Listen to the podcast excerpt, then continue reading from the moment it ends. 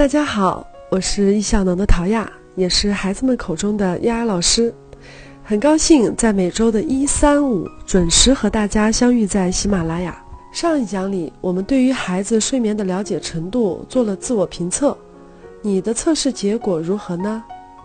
如果你发现自己对于孩子的睡眠情况并不十分了解，那说明关于睡眠的理解，过往你可能只停留在知道睡眠很重要。但到底为什么重要？睡眠问题对孩子到底有什么的影响？你还不足够了解。因为我相信啊，当我们真正足够了解睡眠的重要性以后，从今天开始，你就会立即行动起来。上集里面我有提到，在我们家里一直奉行睡眠是第一教育的主张，全力以赴保障孩子睡眠的这个观点。在我家，跟吃饭、运动、培养良好的品格一样，具有同等重要的位置。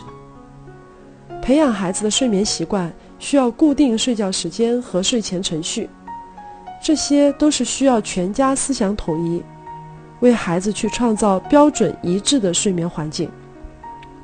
所以呀，接下来的内容，我希望你也能够邀请家人一起来收听。身为一个小学生的家长。我深刻的体会到，对于如何养育孩子，家长们已经接收到太多的信息。如果对一件事情不能够引起足够的重视，有很多极具价值的建议可能就淹没在众多的信息当中。当孩子出现各种各样的行为问题和学业衰退的后果时，家长们这个时候才开始抓耳挠头，却发现除了叹气和对孩子吼叫以外，已经不知道该如何是好了。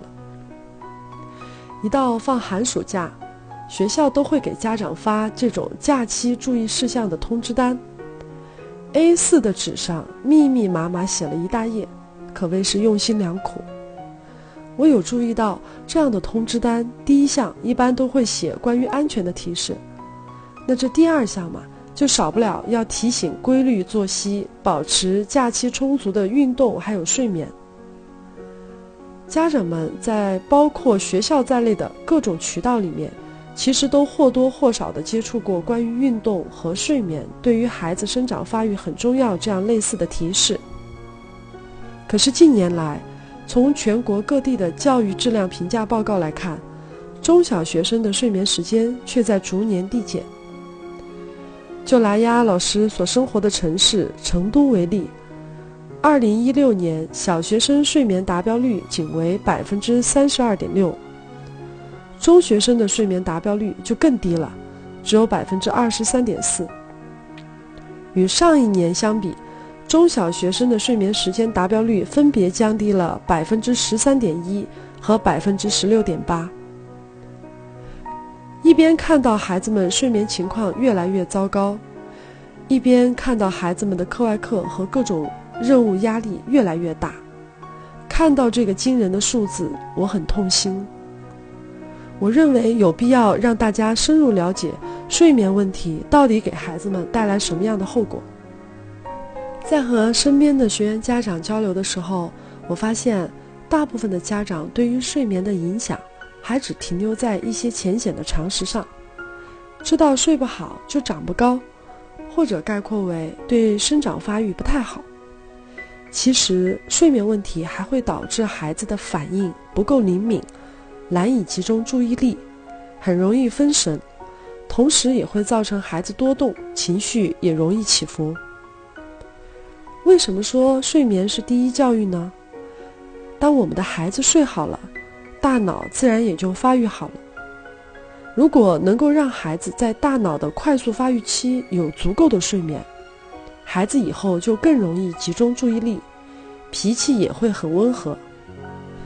大家试着去回忆或者观察身边的孩子，你会发现那些个子小小的、烦躁不安的孩子，如果去了解孩子的睡眠情况，大多孩子的睡眠都存在不足的现象。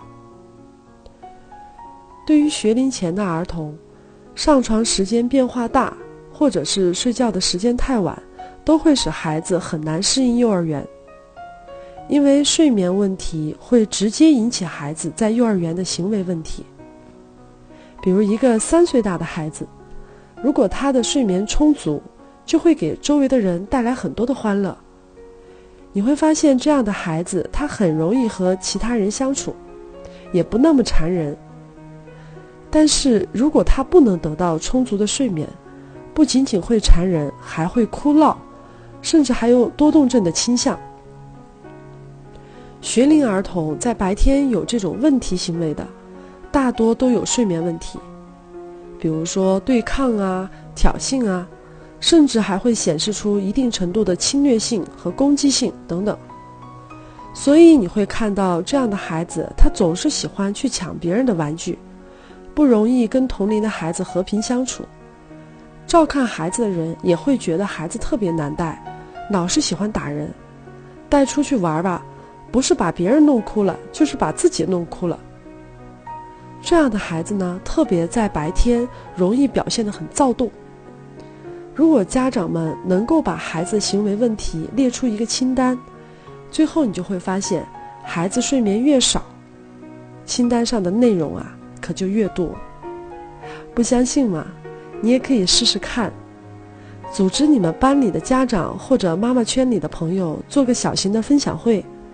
一起列出孩子问题行为的清单，然后你让那写的最多的和写的最少的家长都去分享一下，孩子在家里的睡眠情况如何。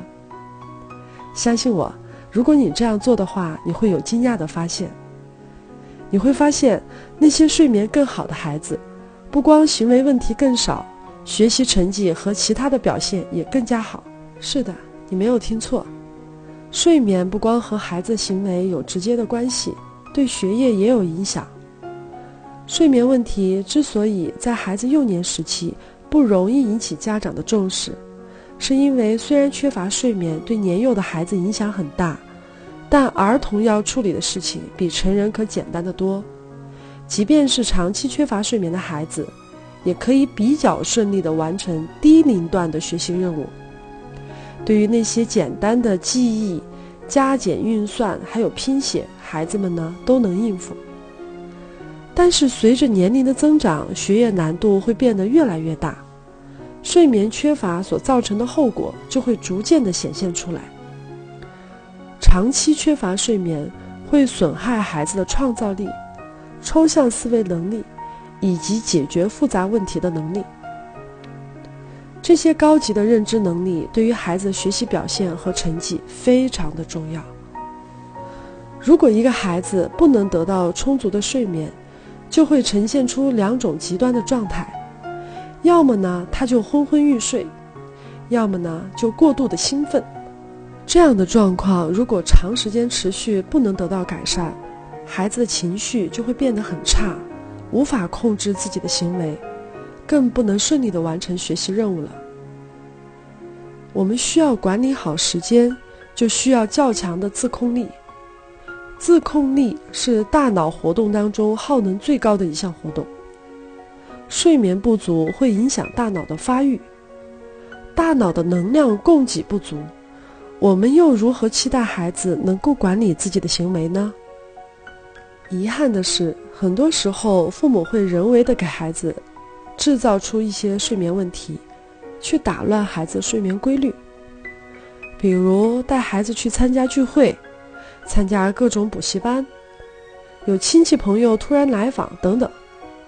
甚至有的父母因为自己回来的太晚，觉得白天没有时间陪孩子，就牺牲掉孩子的睡眠来弥补亲子时光。说了这么多，你发现自己以前是不是对孩子睡眠太不重视了呢？听到这里，是不是有点泄气了？不用灰心，告诉你一个好消息，就是如果父母对于孩子睡眠引起足够的重视，从今天开始你就付出努力，你完全有能力帮助孩子去纠正他的睡眠问题。如果是因为成人时间安排不合理的原因导致了孩子晚睡，父母就得先学好管理好自己的时间。我推荐你收听由我的时间管理导师叶武斌老师的节目，在喜马拉雅上搜索“易效能”，容易的易加效能两个字，选择叶武兵时间管理一百讲，你就可以免费收听叶老师五百场线下课的精华内容。听完今天的节目以后，我希望你跟家人一起交流一下心得体会，让我们一起正视孩子的睡眠问题，全家达成一致，为孩子创造良好的睡眠环境而一起努力。下期节目里呢，我会给大家详解各年龄段孩子的睡眠需求，以及如何让孩子养成良好睡眠习惯的方法。听完今天的节目，你有什么感受呢？不要忘记在节目下方给我留言。感谢你的聆听，祝福你度过美好的一天。我是易效能的陶亚，咱们下期节目再见。